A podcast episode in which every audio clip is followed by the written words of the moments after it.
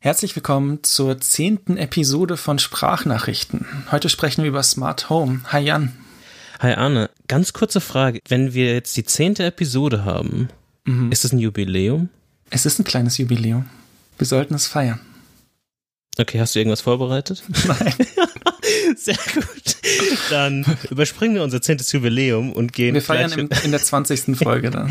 Okay, wir machen 20er Schritte für Jubiläen und genau. Äh, steigen ein mit Follow-up. Hast du was mitgebracht? Wie sieht dein Wine-App Budget für das Mikrofon aus? Äh, da möchte ich nicht drüber reden, aber ich habe ein bisschen Follow-up zu YNAB und die Liebe ist immer noch sehr groß. Ich habe auch dann nach dem Podcast vor zwei Wochen nochmal getwittert, ich habe den Link auf jeden Fall in den Show Notes, so ein bisschen meine YNAB-Hacks. Das ist auf jeden Fall, wenn ihr euch YNAB anguckt, das ist richtig cool. Ich glaube, der größte von denen ist, die Kategorien zu sortieren nach Wichtigkeit. Also, dass zum Beispiel so Sachen wie Miete und Strom und sowas ganz oben sind und so Sachen wie Fun Money oder sowas ganz unten, dass man dann ganz klar, wenn man dann budgetiert weiß, weiß, was ist wichtig, was ist unwichtig und einfach von oben nach unten geht.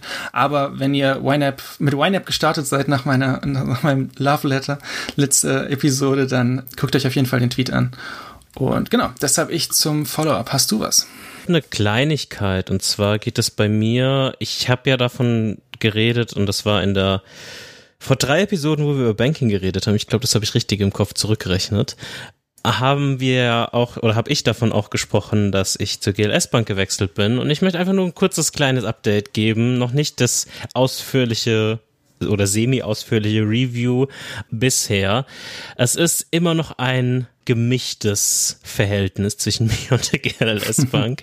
Auf der einen Seite ist es so, dass ich jetzt quasi einen Anteil erworben habe, was man halt so quasi macht. Das hatten wir auch in, mhm. in der Episode besprochen. Man kriegt dann quasi so ein bisschen ein bis drei Prozent Dividenden. Das ist mir eigentlich egal. Man kann quasi mitbestimmen so ein bisschen auf bei, bei diesen, bei den Abstimmungen bei der Bank kriegt halt so ein bisschen Vorteile im Sinne des Girokontos, was man quasi eröffnet hat, dass es ein bisschen günstiger ist und so weiter und so. Du kannst dann auch bestimmen, wo das Geld, was du, also dein Beitrag, wo der hingeht, in welchem Bereich, oder? Das kannst du auch schon ohne Anteile. Ähm, das so, okay. machst du einfach sofort, wenn du mhm. das Konto anlegst, wo es da äh, bei der Mitbestimmung geht es, soweit ich das richtig im Kopf habe, wir werden aber nochmal die genauen Details in den Shownotes verlinken, geht es dabei rum, wie groß die Dividenden sind, die Ausschüttung mhm. und so weiter und so fort. Darum okay. geht es so ein bisschen. Auf der negativen oder Problemseite aktuell, ich habe so ein bisschen Probleme mit meinen Karten oder mit dem ja, vielleicht um, um es so anzufangen mit der Maestro-Karte oder wie diese, also diese ganz normale Giro-Karte ging bei mir am Anfang dieses kontaktlose Bezahlen hatten. Das war so ein bisschen nervig immer, dass sie immer den, das, das Passwort ähm, haben mussten. Das musste ich dann zurücksetzen, was jetzt kein großes Problem war. Also ich musste das quasi bei so einem VR-Bank-Geldautomaten zurücksetzen einmal an und einmal ausschalten, was jetzt halt mega problematisch war, aber so ein bisschen nervig und in dem Zug habe ich auch so ein bisschen mal ausprobiert, wie die Kommunikation ist und da habe ich dann quasi die die ganz normalen Nachrichten, die man quasi so dem, dem Support oder den GLS-Helferlein zusenden kann, ausprobiert und das war alles ganz okay. Dann kriegt man quasi so im Schnitt so am nächsten Tag irgendwie eine, eine, Antwort. Wenn es dann halt zu mega zeitkritisch ist, passt das eigentlich auch ganz gut. Was bei mir aber immer noch nicht funktioniert oder nicht genau und was ich jetzt auch mal in meiner, in meiner nächsten Mitteilung mal so ein bisschen angesprochen habe, ist Apple Pay. Was jetzt nicht das größte Drama aktuell ist, weil ich viele der Standardeinkäufe eh über das Apple Pay von dem Gemeinschaftskonto von meiner Freundin quasi mache. Mhm. Aber es ist trotzdem so ein bisschen nervig und ich bin mir nicht sicher, woran das liegt. Denn ich habe ja jetzt quasi bei den anderen Banken schon ganz oft Apple Pay irgendwie eingerichtet und es sind ja irgendwie diese drei, vier Schritte, die man irgendwie da durchläuft, wo man quasi entweder die Karte abscannt oder das eingibt und so weiter und so fort. Und dann gibt es manchmal so ein paar Custom-Wege, dass man nochmal so einen Bestätigungscode kriegt oder nicht und so weiter und so fort. Und bei mir ist es zumindest in Apple Pay drin, aber es wird halt nie bei irgendeiner Zahlung akzeptiert. Okay. Und ich bin mir relativ unsicher, also ich weiß nicht so wirklich, woran das liegt, habe mich jetzt auch nicht mega tief damit beschäftigt. Ich habe es mal aus, mal angemacht, mal rausgeworfen, mal neu ähm, hinzugefügt. Habe jetzt mal dem Support geschrieben. Mal schauen, was dabei rauskommt. Eine Vermutung, die ich, aber es wäre schon komisch, ist, dass vielleicht die Beta ein bisschen dazwischen funkt, äh, in irgendeinem Punkt. Hm. Aber ich werde es jetzt einfach auch mal aussitzen, bis die normalen iOS 14 Versionen dann raus sind. Und wenn ich vorher keine Lösung gefunden habe, gucken, ob das eine Lösung ist, die vielleicht das beheben wird. Wenn nicht, wäre das ein größeres Problem, was man beheben müsste. Und ist der Fehler dann auf dem iPhone, also auf der iPhone-Seite oder auf der Terminal-Seite? Wie meinst du, wo der Fehler naja, die Karte hast du ja hinzugefügt, oder? Genau, die Karte habe ich hinzugefügt mhm. und das sieht auch, also es sieht ganz normal aus, wie es halt aussieht, wenn so Karten in der Wallet sind. Mhm. Nur es wird jedes Mal declined.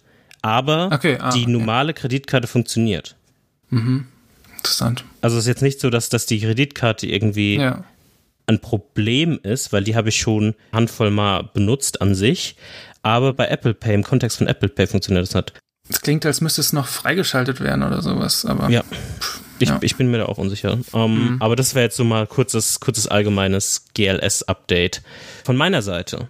Mhm. Und als letzten Punkt also ein halbes Follow-up-Thema, aber ich habe das auch nicht mit dir abgesprochen, aber äh, eine kleine Podcast-Empfehlung auch in diesem Finanzbereich. Mhm. Das hattest du mir vor zwei, drei Tagen geschickt. Äh, ja. Geld ganz einfach. Podcast von Finanztipp den man sich mal, mal anhören kann. Link gibt's in den Show Notes. Und das rundet doch ein bisschen unser, unser finanzbasiertes Follow-up hier ab in dem Hobby-Finanz-Podcast. Ja. ja, nee, Podcast ist auf jeden Fall gut. Also es sind jetzt, glaube ich, jetzt zwei Episoden oder zweieinhalb Episoden draußen. Die erste ist so eine halbe. Und es, ich, ich, ich glaube, es wird auf jeden Fall noch tiefgehender, was, was diese ganzen Geschichten angeht, aber es ist auf jeden Fall eine Empfehlung. Ja. ja. Nee, cool. Willst du mal in unser Hauptthema einführen? Mhm. Genau. Wie ich am Anfang schon gesagt habe, sprechen wir über Smart Home. Und da gibt es ja erstmal verschiedene Systeme und Plattformen. Wir werden wahrscheinlich heute, nehme ich jetzt mal an, ich weiß nicht, äh, ob das stimmt, Jan, aber wahrscheinlich hauptsächlich über HomeKit sprechen. Also von Apple die, die Plattform. Dann gibt es natürlich Google Home, also von Google. Es gibt Alexa, und das sind eigentlich schon so die großen Home Assistant, kann man noch nennen. Das ist so eine Open Source Plattform. Und viel mehr fallen mir jetzt aus dem Stegreif nicht ein. Also das sind, glaube ich, so die vier größten Plattformen. Und im Prinzip, ja, die Unterschiede sind marginal von der Funktionalität her. Ich glaube, das HomeKit, was die ähm, Verschlüsselung und die Privacy-Sachen angeht, auf jeden Fall weiter vorne ist und Home Assistant dann logischerweise auch, wenn man es self-hostet. Und Genau, aber wir werden, glaube ich, heute hauptsächlich über HomeKit sprechen. Mhm. Viele der Smart Home Geräte, die man so kaufen kann, funktionieren aber eigentlich mit allen. Also, es gibt Ausnahmen, aber die meisten. Genau, Jan. Und was ist so dein, was ist dein HomeKit-Setup? Oder dein Home, Smart Home Setup, muss man ja sagen. Ich weiß nicht, ob man das unbedingt Setup nennen kann. ich vertraue dir auch bei allen Aussagen, die du vorher getroffen hast. Ich bin allgemein bei dem, bei dem Smart Home Thema gar nicht mal so tief drin. Ich habe so rudimentär hier und da so ein paar Lichter. Habe auch einen HomePod hier stehen, der quasi mehr als Airplay Receiver genutzt wird als alles andere und man Timer irgendwie mit Siri zu stellen. Und das funktioniert gerade in Bezug auf Airplay Receiver auch manchmal eher so wackelig, muss ich ganz ehrlich sagen. Also da würde ich mir manchmal eine, mhm. zumindest in unserem Netzwerk, eine stabilere Verbindung wünschen. War das jetzt nur bei Spotify so oder auch bei Apple Music? Dadurch, dass wir öfter Podcast hören über Overcast, mhm. ist es da auch manchmal einfach Abbrüche ja. und so weiter und so fort. Okay. Und okay. das ist, das ist so semi-cool. Und mhm. es kann auch manchmal passieren, dass wir dann einfach, okay, keinen Bock mehr haben und dann aufs iPhone switchen, auf den, mhm. auf den Lautsprecher, was natürlich so die Bankrotterklärung eines Lautsprechers ist, den du dir extra in die Wohnung stellst. Ja. Aber darüber hinaus, also die, diese typischen Hue-Light-Geschichten habe ich so ein paar oder haben wir hier so ein paar irgendwie rum, ste nicht stehen, aber ein, eingedreht in die, mhm. in die Lichtfassung und auch so ein, so ein Lightstrip, aber das, da hört's auch schon quasi auf. Ich glaube, ich habe ein, wie heißt der, Eve Energy, so ein Steckdosen, mhm. Steckdosengerät, was wir flexibel mal in der Wohnung hin und her positionieren. Also letztens haben wir das quasi an, an Klimaanlage ange, angeschlossen, um die dann schon von quasi weiter wegsteuern zu können oder anmachen zu mhm. können. Das ist dann, wenn mhm. wir keine Ahnung, von einem Geburtstag heimfahren, dass der Weg eine Stunde dauert und es halt 35 Grad warm ist, dass wir dann auf dem Heimweg schon quasi die Klimaanlage anmachen mhm. und es dann, wenn wir daheim sind, schon ein bisschen abgekühlter ist. so Sachen, aber da hört das, das Smart Home Setup, was es aktuell ist, und wie gesagt, Setup in sehr großen Airquotes, mhm. auch schon auf.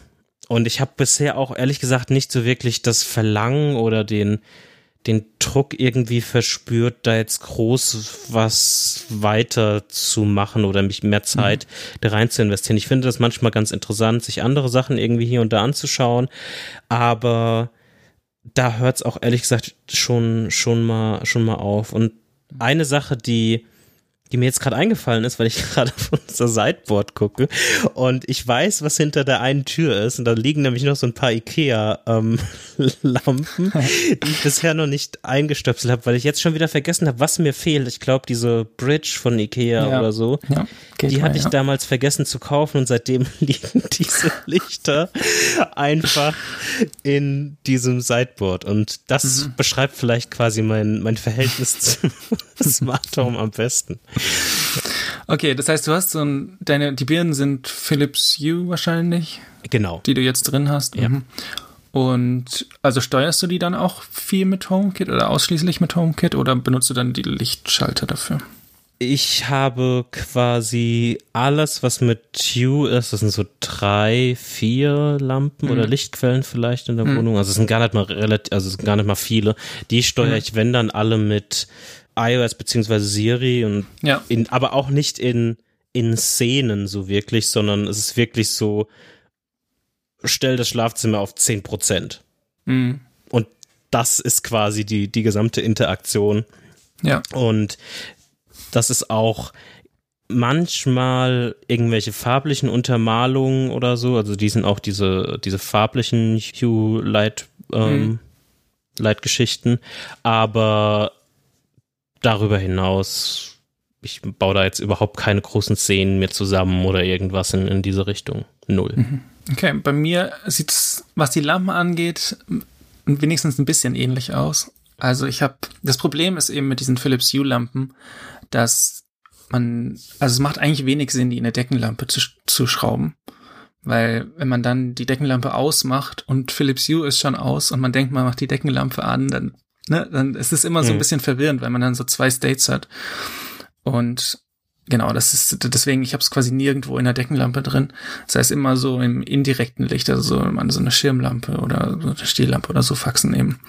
Da habe ich dann auch ein paar, aber auch nicht so viele. Und ich glaube, ich habe auch noch vier, fünf von den Philips Hue Birnen einfach irgendwo rumfliegen. Weil, weil man dann irgendwie die Lampe rausräumt und dann ist sie übrig und so weiter. Aber genau, also das ist so die eine Sache was so, was so Licht angeht. Ich habe tatsächlich, was auch, ich habe auch wenig Szenen. Ich habe eine einzige. Nee, zwei habe ich. Und das ist dann sowas wie Gute Nacht, was dann einfach alle Lampen ausmacht. Ist aber das ist ein Standardding, oder? Das habe ich auch. Also so, sowas ja. wie Gute Nacht Serie und dann ja. bla bla bla. Und aber das ist ja quasi so. Das kommt das ja ist Standard for auf jeden free, Fall. Ja. ja, ja, genau. Und genau, das sind so, das sind so, das ist so mein Lichtset, aber ich habe auch so ein Lightstrip noch, aber das ist ja alles, alles sehr ähnlich. Dann habe ich noch Heizung, also so Thermostate. Mhm. Habe ich, glaube ich, zwei, drei, vier Stück von Eve, die ähm, Eve Thermo heißen die. Mhm.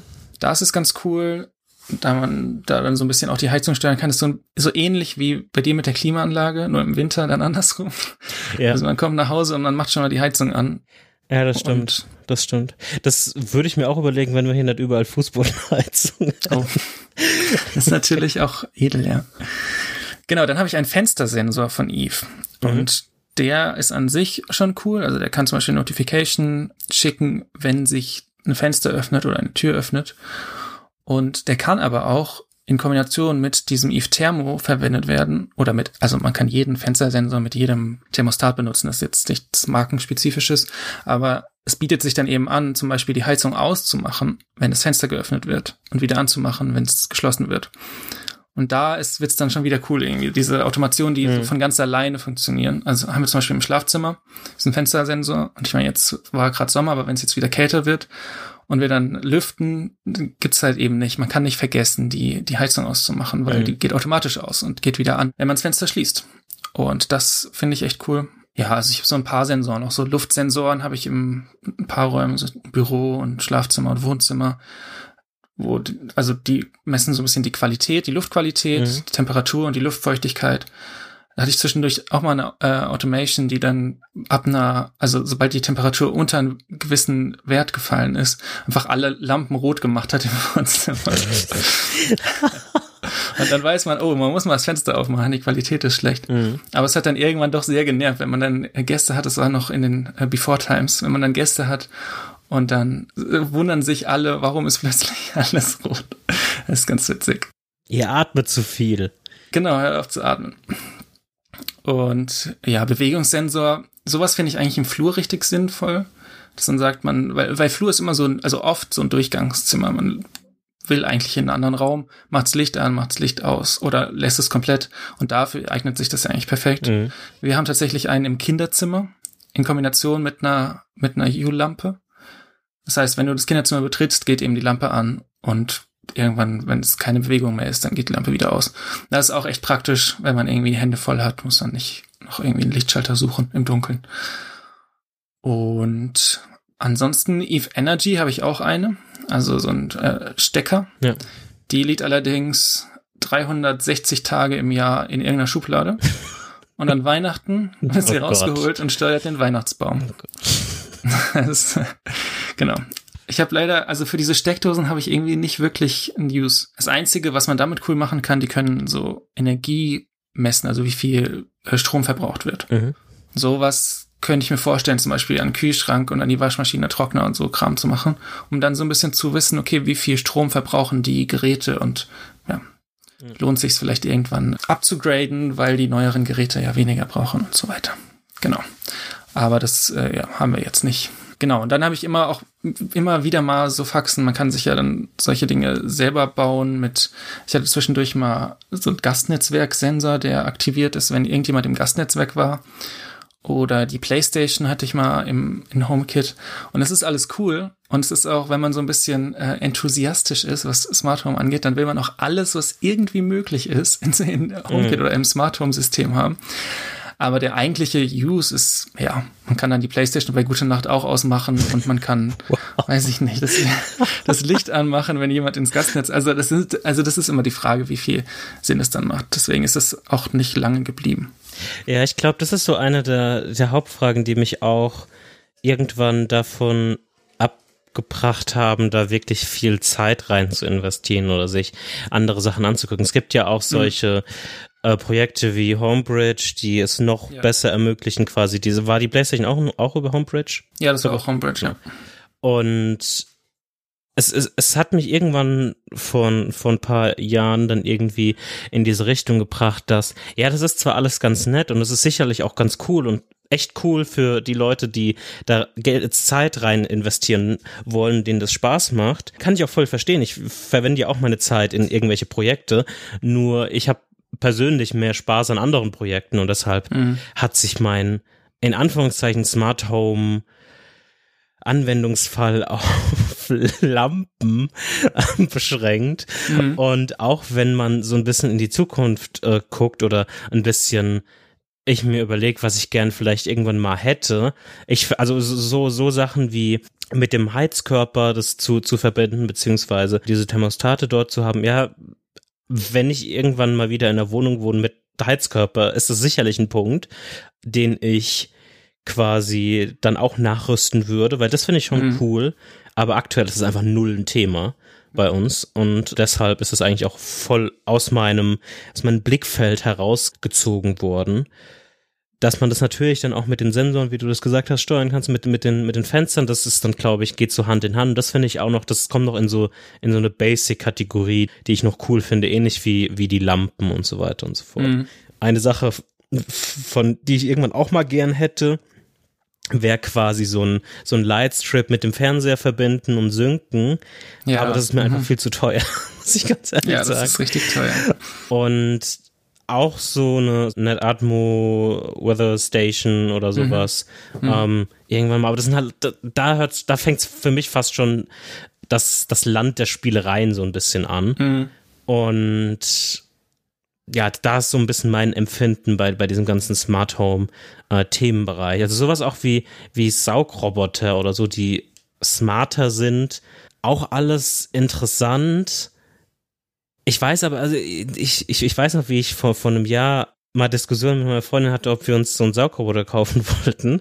Und mhm. ich bin jetzt persönlich auch so ein bisschen mehr davon abgegangen, weil ich lieber gern einen richtig coolen normalen Staubsauger hätte, der dann ein bisschen teurer ist, also so, so ein Dyson wie ähm, 11 oder sowas, also mhm. so, so, so eine Kategorie, wo du auch schon so, keine Ahnung, 6, 7, 800 Euro oder so ja, bezahlst. Ja.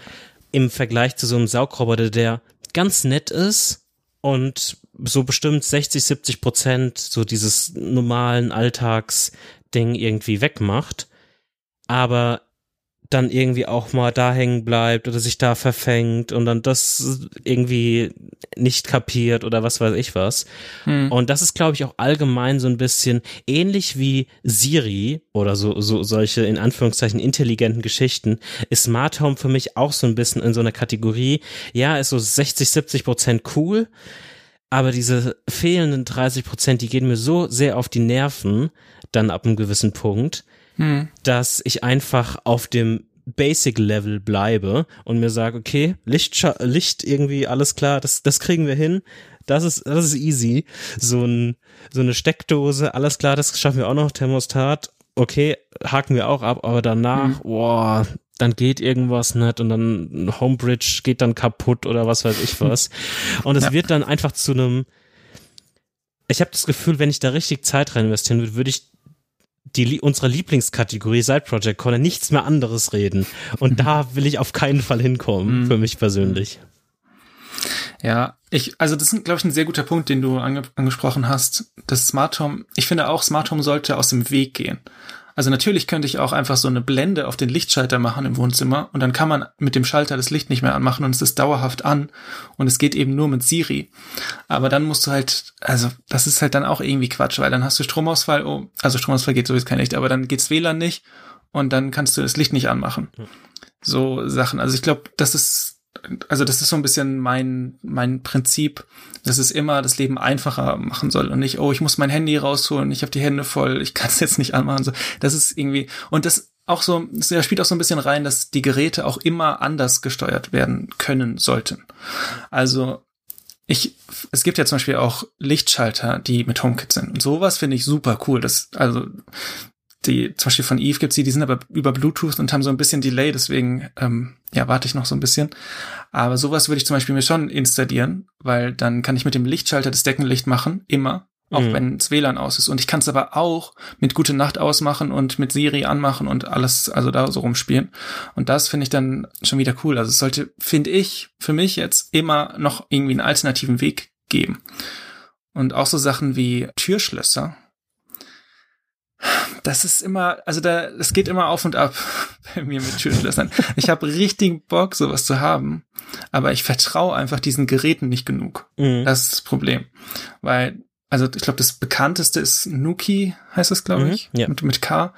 Und selbst da musst du dich, glaube ich, anstrengen, dass du es nicht mit dem Internet verbindest und dann gibt's so Sachen, oh, du kannst Schlüssel scheren und sowas. Das will ich alles gar nicht. Ich will, dass es quasi nur in HomeKit bleibt, nur lokal bleibt und dann, ja, auch dann de dementsprechend sicher ist und nicht irgendwie ans Internet angeschlossen und diese ganzen, diese ganzen Sachen. Ach genau, Internet ist ein gutes, gutes Stichwort. Ich kaufe auch keine Home-Geräte, außer jetzt dem HomePod, der technisch gesehen auch ans Internet angeschlossen ist, aber jetzt nicht keine anderen Sachen, die direkt mit dem Internet kommunizieren.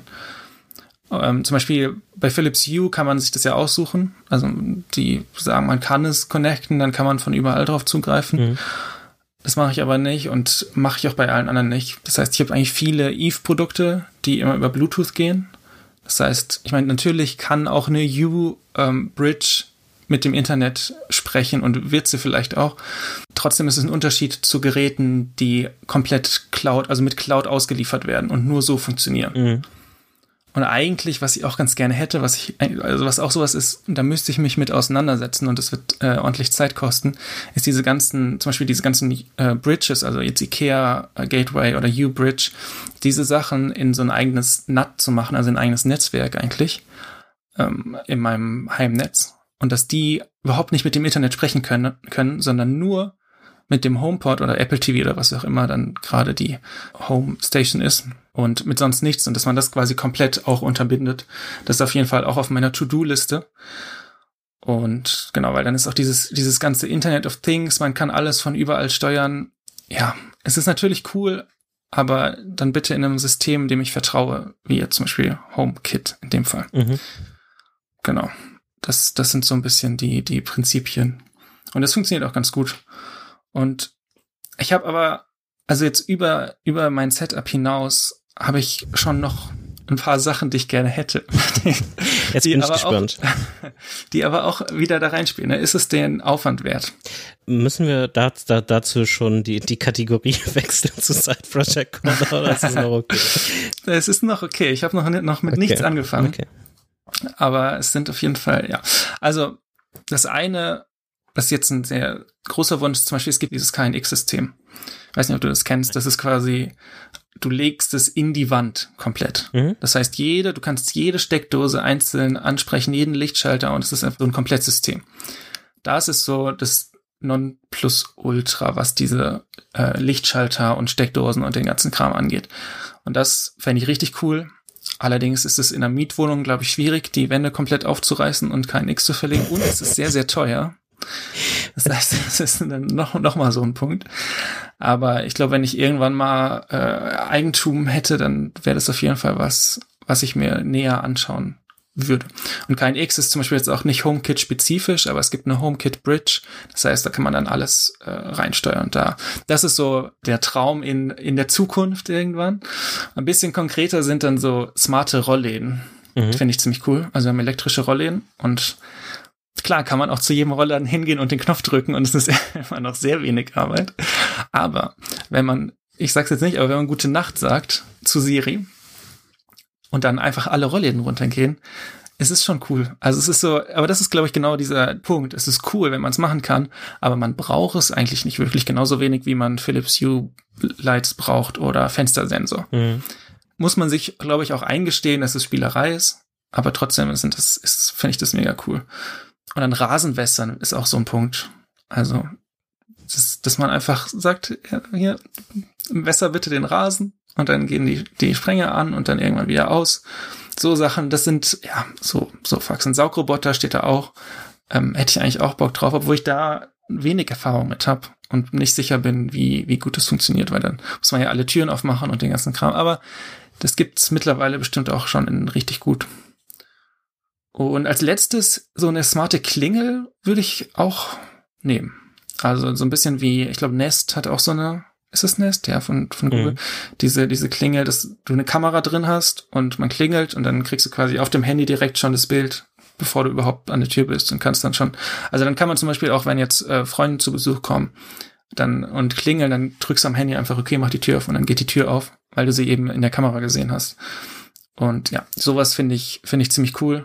Und ich glaube, smarte Rollläden wird jetzt als nächstes kommen und diese Lichtschaltergeschichte auch. Aber das sind, es sind immer, es gibt immer eine lange Liste, also jedenfalls bei mir, was das Smart Home Setup angeht.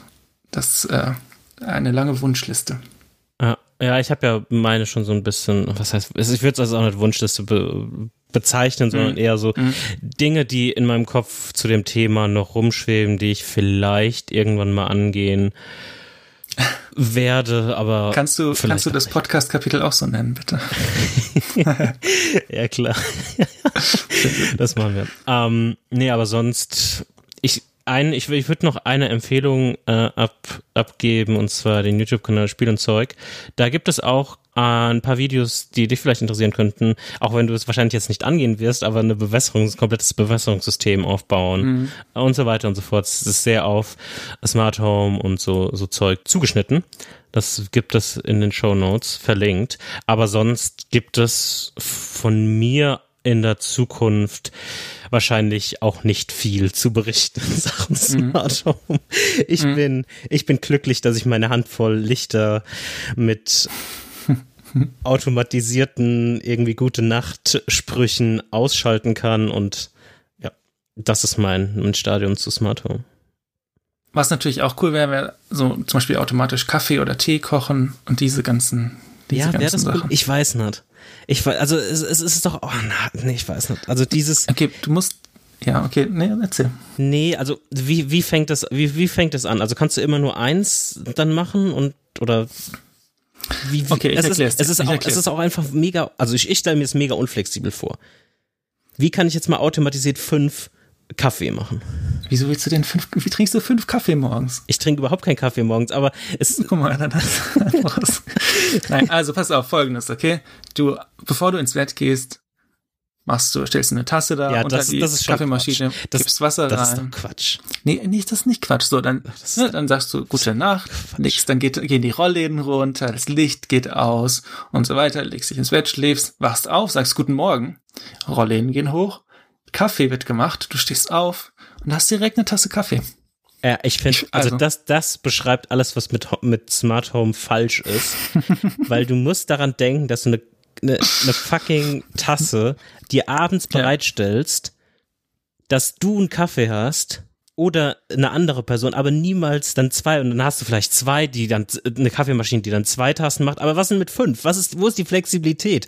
Es ist einfach, es ist einfach so ein dummes Vorbereiten. Man braucht doch nie fünf. Also ja, okay, manchmal, Nein, aber dann also, nicht mit Siri. Ja, natürlich ist das ein blödes Beispiel, aber es geht, es geht ja einfach nur darum, dass es äh, aus meiner Perspektive einfach eines der, der besten Beispiele ist, warum ich mit Smart Home nichts anfangen kann oder mhm. wenig anfangen kann, weil es so ein, ja, du musst nur diese drei Vorbereitungsschritte machen und dann ist es perfekt.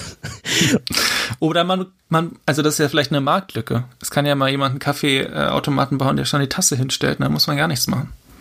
Ich weiß, ich bin, ich, aber es, nein, es ist ein guter Punkt. Klar, du musst dann, du musst dann Schritte gehen, damit du dann am Morgen es komplett automatisiert hast. ja, gleich, also so. gleich, gleich mit, mit, mit Saugroboter. Also du musst, mhm. du musst nur entweder den auslernen oder das, das Ding, was in der Homebase quasi passiert ist und du musst nur diese 10, 20 Prozent, an die der Saugroboter nicht gekommen ist, dann halt noch selbst machen. Also es ist halt auch nicht perfekt. Es ist immer diese, diese 70 Prozent, die mhm. irgendwie geschaffen werden aber ein, ein Zufriedenheitsvolumen hat halt irgendwie 100 Prozent und nicht 70. Also hättest du gerne einen Staubsaugroboter, der dann selber zum Müll geht und sich ausleert und sich dann wieder auflädt und mit dem du und der 100 Prozent macht. Es wird mir schon reichen, wenn wenn es einfach 100 Prozent der Reinigung hinkriegen könnte in einer normalen Wohnung, wo du nicht vorher erstmal aufräumst und die Schuhe wegräumst oder was weiß ich was wegräumst und ihn quasi Saugroboter ready machst. Das ist ja genau der gleiche mhm. Quatsch. Ja, ja. Ja. Ich muss jetzt erstmal zehn Minuten aufräumen, dass der Saugroboter saugen kann. wow. cool, cool, coole, coole Geschichte, Bro.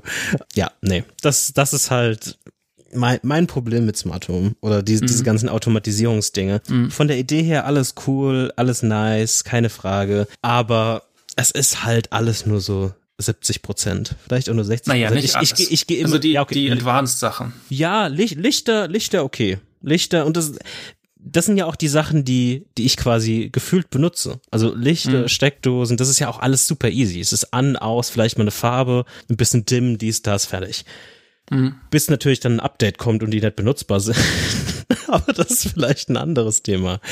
Oder irgendwann die nicht mehr unterstützt werden oder dein Lautsprecher nicht mehr unterstützt wird, Hallo Sonos und so weiter und so fort.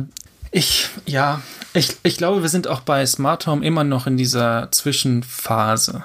Dass es schon Dinge gibt, die gut funktionieren und es aber eigentlich, ich glaube, wir sind noch lange nicht da, wo wir hin können. Also wenn man ja. sich jetzt also was man zum Beispiel alles in HomeKit haben könnte. Okay, die Wohnungstür ist abgeschlossen, die Rollen, also ich meine, das geht ja alles schon. Die Rollen sind alle und Luftqualität da ist irgendwie schlecht. Ich öffne mal das Fenster automatisch. So faxen wäre natürlich auch cool. Dass man sagt, ähm, automatisches Lüften und diese ganzen, also das sind halt alles Sachen, die funktionieren dann nur in Neubauten und nur mit der Technik, wenn die da ist. Ich weiß nicht, ob es sowas schon gibt. Mhm. Aber sowas ist halt perfekt. Oder zum Beispiel, also auch so banale Sachen wie Mülltonnen rausstellen, okay, Müllabfuhr kommt Warum kann das nicht Siri, Siri machen? Warum muss ich das nur selber? Du hast einen also Mülleimer, also einen Mülltonnenroboter. Genau. Und der fährt dann einfach, der macht dann die Garage auf, geht ja auch schon, und fährt dann auf die Straße. Und das war's dann. Ja, also ich glaube, da kann man auf jeden Fall noch, noch viel machen, aber diese Produkte gibt es, glaube ich, noch nicht in der Qualität. Und auch Staubsaugerroboter, vielleicht gibt's in fünf Jahren von Boston Dynamics einen Staubsaugerroboter, der einfach zusätzlich noch aufräumt und sich ausleert und den Müll auch noch runterbringt. Ja, mit, mit, einem, mit einer Alarmanlagen-Softwarefirma, der dann noch irgendwie selbst verteidigen genau. kann, falls ein Einbrecher kommt. Genau, und ja, genau, Wachhund, wenn er gerade ja. nicht staubsaugt. Ja. Nein, also genau, ich glaube, man kann sich da viel vorstellen, was man, was man alles machen kann. Und vieles geht auch heute schon. Und da kommt es dann immer darauf an, wie viel Aufwand möchte man haben bei dem Setup, wie viel Aufwand möchte man haben bei der Maintenance oder was, wie viel möchte man machen dafür, dass man es dann automatisiert hat. Und ich glaube, langfristig bleiben die Sachen übrig, die möglichst wenig Aufwand haben. Ja. Auf jeden Fall. Also ich glaube, Saugroboter ist dann immer noch, okay, es bringt dir schon ein bisschen was, aber zum Beispiel, also dieses PS4-Ding, irgendwann ist es kaputt gegangen, weil, weiß ich nicht warum, und dann ist es einfach rausgeflogen, weil ich, es hat mir einfach nichts gebracht.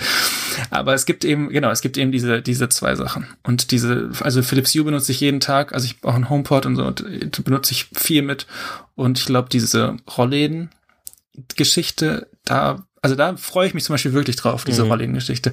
Auch was, was man überhaupt nicht braucht, gerade wenn man e-, schon elektrische hat, ist komplett, sag ich mal, es gibt bestimmt Leute, die sagen, es ist komplett rausgeschmissenes Geld. Es macht eben den Leuten Spaß, die sich damit auseinandersetzen. Und ein Kollege hat mir heute äh, Shelly In-Wall-Switches mhm. geschickt. Ja.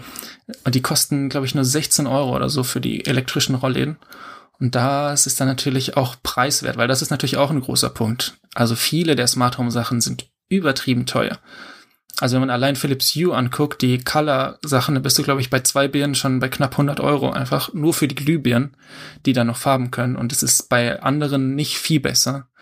Und wenn man dann ganz günstig geht, irgendwie irgendwas No-Name, dann hast du wieder diese Internetgeschichten drin, die dann, ja, es ist schwierig. Deswegen grundsätzlich empfehle ich immer Eve, weil das echt äh, einfach nur Bluetooth ist und auch wirklich eine Firma ist, die sich komplett darauf spezialisiert hat, auf HomeKit und auf diese Smart Home Sachen. Und den Rest, genau, kann man auch machen.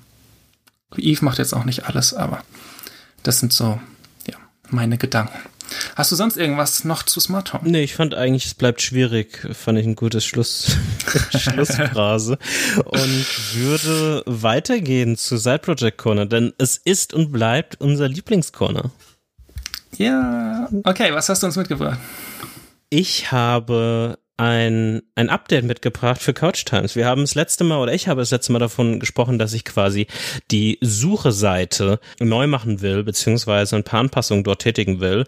Und diese Anpassungen umfassten zum einen, dass es mehr Recommendations gibt. Also es gibt drei Kategorien, wenn man jetzt auf die Suche geht. Uh, Recommendations, Trending Shows und Anticipated Shows. Die kommen direkt von der Tracked API. Also ich habe da keinen keine Verfügung drüber, was dort angezeigt wird. Ich finde das teilweise auch ein bisschen weird, aber ich zeig's mhm. einfach mal an. das passt schon.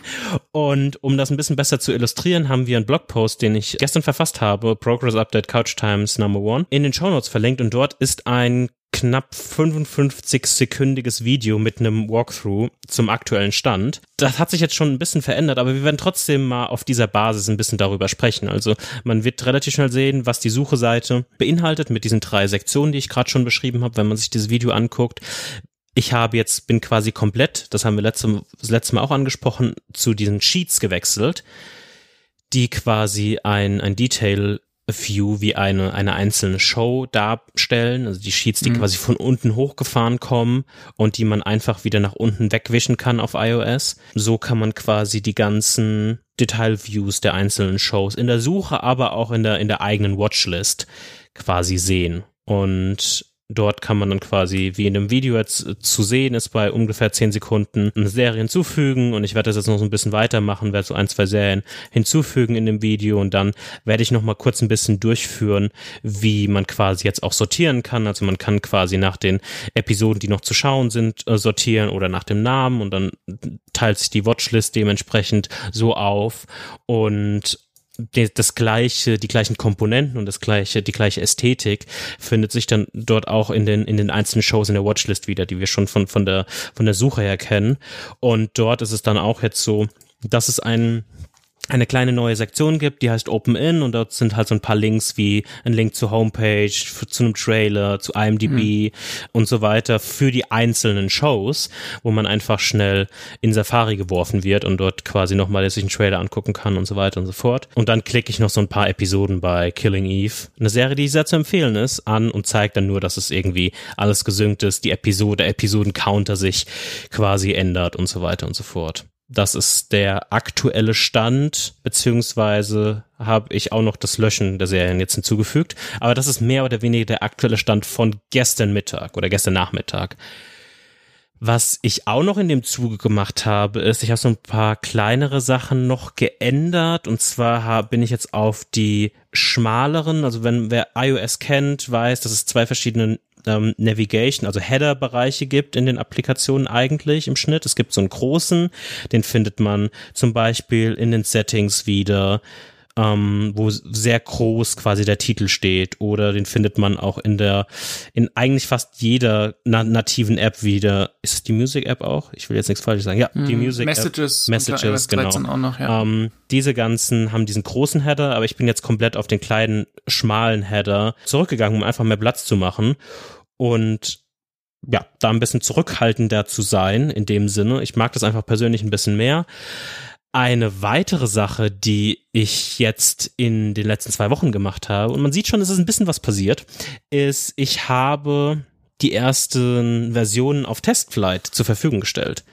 Und das war auch ein bisschen ein, ein Tanz oder Kampf und ich kämpfe damit immer noch so ein bisschen, weil wenn man aus der, aus der Web-Szene kommt, wo man dann einfach mal in der simpelsten Form gesprochen ein HTML-Dokument auf einen Server per FTP legt mm. und dann ist einfach die Index HTML ist einfach da und dann ist es einfach in dem Sinne veröffentlicht, ist das doch was ganz anderes. Also zum einen ging es so ein bisschen darum, dass man quasi die App zum einen erstmal anlegt in, in den, im Backend quasi in einem App Store Connect und das ging noch relativ easy. Dann war das Problem mit Zertifikaten. Ich kann nicht mal wirklich hundertprozentig sagen, wie ich das gemacht habe. Aber Xcode hat sich die ganze Zeit beschwert, dass Zertifikate fehlen oder irgendwelche Permissions fehlen oder muss ich irgendwelche Zertifikate erstellen und so weiter und so fort. Und irgendwann habe ich es mhm. hingekriegt. Ich kann es aber nicht reproduzieren. Okay. und ich hänge jetzt schon wieder an so einem Thema für zukünftige Features, dass sich wieder das Signing beschwert und so weiter und so fort.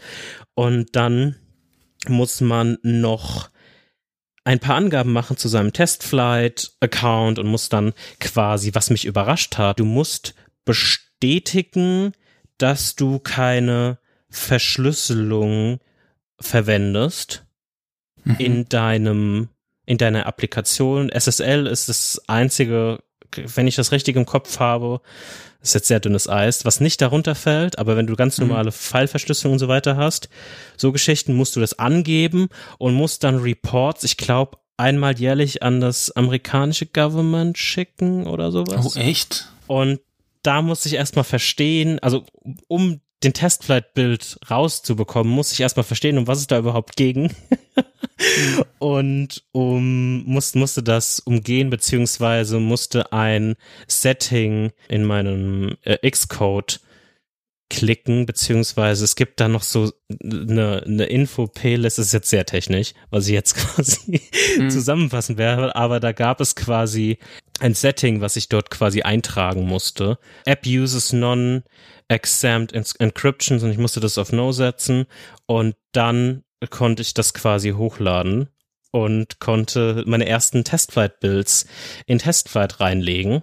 Und jetzt gibt's schon fünf verschiedene Bildversionen und du hast auch schon mal so ein bisschen rumgeklickt und hast auch schon quasi einen Testflight-Invite letzte Woche ähm, mhm. bekommen. Und ich bin jetzt gerade so ein bisschen dort auch am Weiterarbeiten und verbessere die, die Geschichten so ein bisschen. Es ist noch sehr früh, diese ganzen Geschichten. Wer Interesse hat, kann in einem, in einem Blogpost, den wir verlinken, mit dem, den ich vorhin erwähnt habe, mit Progress Update äh, Couch Times äh, One, ist eine E-Mail-Adresse verlinkt und da könnt ihr mir schreiben und dann kann ich euch einladen, falls ihr Interesse habt. Aber wie gesagt, das ist weit weg von Production Ready und es kann auch sein, dass irgendwelche Sachen passieren, wo einfach alles umgeworfen wird. Deshalb ist das alles sehr mit Vorsicht zu genießen. Aber wer Interesse hat und sich das mal live auf seinem iOS 14, es läuft nur auf der iOS 14 Beta, anschauen will, der kann mir eine Mail schreiben und dann kann ich euch einladen. Das ist kein Problem. Und ja, das ist eigentlich quasi so der Status quo bis heute. Mhm. Und es ist auch tatsächlich ein großer Unterschied, es so haptisch auf seinem Gerät zu haben und nicht nur die Fotos und die Videos zu sehen, weil man viel mehr ein Gefühl dafür bekommt, wie das gedacht ist. Die, die UX jetzt zum Beispiel und auch andere Sachen. Es ist auch, es ist schon was anderes. Also es, ja, ja. ist cool. Ja, auf jeden Fall. Ähm, es ist jetzt auch, wie gesagt, auch nichts, nichts Weltbewegendes in, in dem, in der, in der Richtung ist irgendwie irgendwelche fancy Animationen oder krasse Interaktionen. Da fehlt noch einiges und eine wichtige Sache, um jetzt auch mal in die nächste Zeitspanne voranzuschreiten, ist, dass ich eine Sync Engine bauen muss. Und diese Sync Engine oder Update Engine, vielleicht ist das bessere Wort Update Engine, beschreibt eigentlich nur den Faktor, dass ich sporadisch immer mal äh, schauen muss, ob es neue Daten oder Updates an dem Datenbestand in der Tracked-Datenbank gibt und ich dementsprechend die Shows updaten muss. Zum Beispiel wurde mhm. vielleicht für eine bestimmte Serie eine, eine neue Staffel angekündigt und wenn ich quasi nur beim initialen Sichern der Serie die Daten quasi einfüge und man die App ein Jahr lang benutzt, wird halt niemals die neue Staffel dort auftauchen. Deshalb muss ich quasi so eine Sync oder Update Engine, Engine ist jetzt schon ein großes Wort, ähm, bauen, die hm. diese Updates quasi zieht und dann die mit dem aktuellen Datensatz mergt, so ein bisschen. Das habe ich auch schon sehr rudimentär halbwegs funktionierend aufgebaut oder gibt es noch einiges, was ich da machen will? Und ich spiele noch nebenbei so ein bisschen mit so ein paar anderen Themen, aber die gehören jetzt nicht zu dem, zu dem Aufgabenpaket. Also eine Sache, die ich vorhin angedeutet hatte, wo ich gerade auch Capability-Probleme habe, was diese Zertifikate angeht, ist sowas wie iCloud Sync.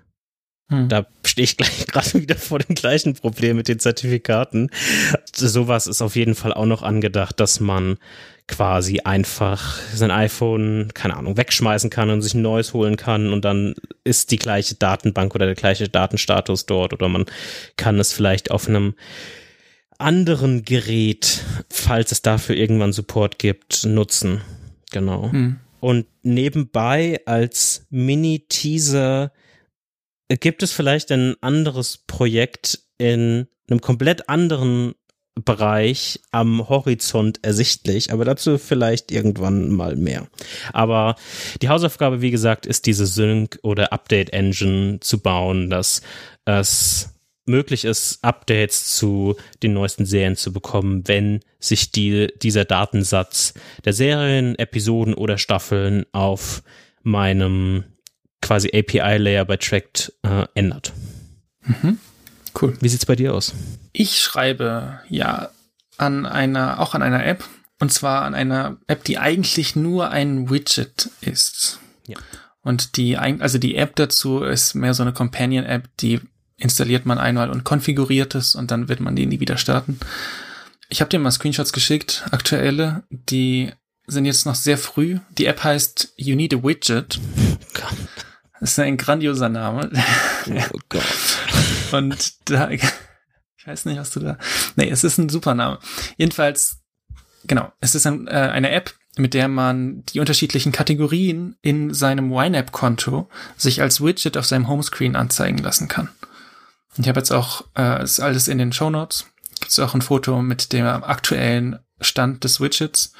Zum Beispiel, ja, genau, kann jetzt aktuell vier Kategorien anzeigen und hat dann so eine kleine Progress-Bar, wie viel Geld man schon ausgegeben hat, wie viel man noch übrig hat und dann auch einen Betrag, wie quasi das Budget aussieht. Mhm. Ja, das ist so der aktuelle Stand. Also ich kann, ich kann mich einloggen. Also es gibt verschiedene Screens. Wenn man sich, wenn man die App das erste Mal startet, muss man so einen YNAB Access Token hinterlegen. Den muss man erstmal erstellen in YNAB. Dann kann man sich einloggen. Dann kann man ein Budget auswählen. Das seht ihr in dem Screenshot bei Budget. Ist jetzt gerade Family ausgewählt und dann kann man sich ausloggen. Und es ist, also diese Login-Funktionalität funktioniert, die ist auch live, also ist auch über Netzwerk und alles. Was nicht funktioniert, ist die Kommunikation zwischen Widget und der App, weil ich dazu nicht gekommen bin. Also wir hatten noch Kindergeburtstag am Wochenende und ich bin jetzt die Woche auch nicht zugekommen. Das heißt, es ist genau nicht so weit, wie ich wollte, aber ich muss sagen, es ist schon sehr einfach. Jetzt, wenn man sich, wenn man, ne, wenn man, wenn man programmieren kann und so ein bisschen mal was gemacht hat in Richtung iOS und äh, mit SwiftUI so ein bisschen klarkommt, dann ist so ein Widget im Prinzip auch nur eine UI, die man dann, also ich habe es mir viel schwerer vorgestellt, ehrlich gesagt. Ich habe gedacht, man muss dann noch mega viel schauen, wie funktioniert das mit der Kommunikation, aber das, das Widget ist eigentlich einfach seine eigene App. Ja. Das heißt, du kannst einfach auf die Sachen zugreifen, die du vielleicht im äh, Keychain gespeichert hast mit der Host-App und dann kannst, kann das Widget sich selber die Sachen ziehen und äh, also das ist, ja, funktioniert eigentlich gut. In der Theorie, in der Praxis funktioniert es bei mir noch nicht. Aber was eher ein Zeitproblem ist, vielleicht äh, werde ich nächste Episode darüber schimpfen, wie kompliziert alles ist und wie schwer alles ist. Da könnt ihr euch drauf freuen. Genau. Bei dem Widget bin ich noch nicht so zufrieden. Also das ist so jetzt die erste Version in diesem YNAB äh, Türkis, Teal, wie auch immer. Ich möchte eigentlich, dass der Hintergrund weiß oder schwarz ist, je nachdem ob Light oder Dark Mode. Mhm. Und man dann mit Farben, also grün oder rot, indiziert bekommt, ob die Kategorie jetzt zum Beispiel überzogen ist oder noch alles gut oder also auf den, auf den Cent genau getroffen und dass man da so noch, noch schneller quasi ja. sieht. Kann ein Widget überhaupt unterscheiden, ob es Light oder Dark Mode ist, weil es ja auf dem Homescreen stattfindet? Das weiß ich nicht. Ja. Ich gehe aber mal von aus, weil zum Beispiel das Reminders Widget und auch das Kalender Widget, okay. die ändern ja ihre Farben. Okay. Und ich, genau, also kann ich jetzt nichts Eindeutiges zu sagen, aber ich würde mal von ausgehen, dass das so wie bei Swift UI auf dem iPhone einfach direkt mitkommt automatisch. Ich habe auch beschlossen, dass ich zum Beispiel keine Konfiguration im Widget mache. Mhm. Also man kann bei iOS 14 ja, wenn man zum Beispiel ein Reminders-Widget hinzufügt, kann man konfigurieren, okay, diese Liste möchte ich gerne in diesem Widget haben. Oder bei Wetter kann man eine Location angeben und sowas. Und mein, mein erster Gedanke war, ich mache diese Konfiguration über das Widget. Das heißt, ich konfiguriere im Widget, das sind die Kategorien. Mhm. Und ich glaube auch immer noch, dass das der beste Weg ist. Allerdings ist das ein bisschen komplizierter und mein, also ich möchte mit diesem, mit dieser App jetzt nicht, nicht mega viel Zeit verbringen, sondern ich will einfach nur schnell ein Widget haben, was irgendwie einigermaßen okay aussieht und gut funktioniert. Das heißt, ich werde diese Kategorieauswahl in die App verlagern. Und das Widget holt sich dann einfach nur, okay, das sind die Kategorien, das ist der Token, dann hole ich mir die jetzt und zeige die an. Also das ist so die erste Version. Langfristig ist es auf jeden Fall gut, wenn man das per Widget konfigurieren kann, weil man dann zum Beispiel auch mehrere Widgets hinzufügen kann, die dann unterschiedliche Kategorien haben. Ja. Also dann kannst du äh, sechs Widgets auf deinen Homescreen machen und dann hast du so alle Kategorien. Also kommt immer darauf an, wie viel du hast. Aber jetzt der Plan ist erstmal sehr, sehr schnell zu einem Ergebnis zu kommen, was ich auf meinem iPhone habe und was mir Nutzen bringt und danach zu schauen, wie kann man das dann noch äh, aufpolischen. Ja. Wirst du die App auch irgendwann veröffentlichen oder ist es einfach nur so ein Privatding? Ähm, ich glaube schon ich denke, dass ich das schon machen werde. Ich, es ist eben sehr viel, man kann sehr viel damit machen. Also dieses Kategorien anzeigen, das ist jetzt so die Basic-Idee. Mhm. Also Version 1 im App Store wird sein, dass du, also da wird die App wahrscheinlich ähnlich aussehen.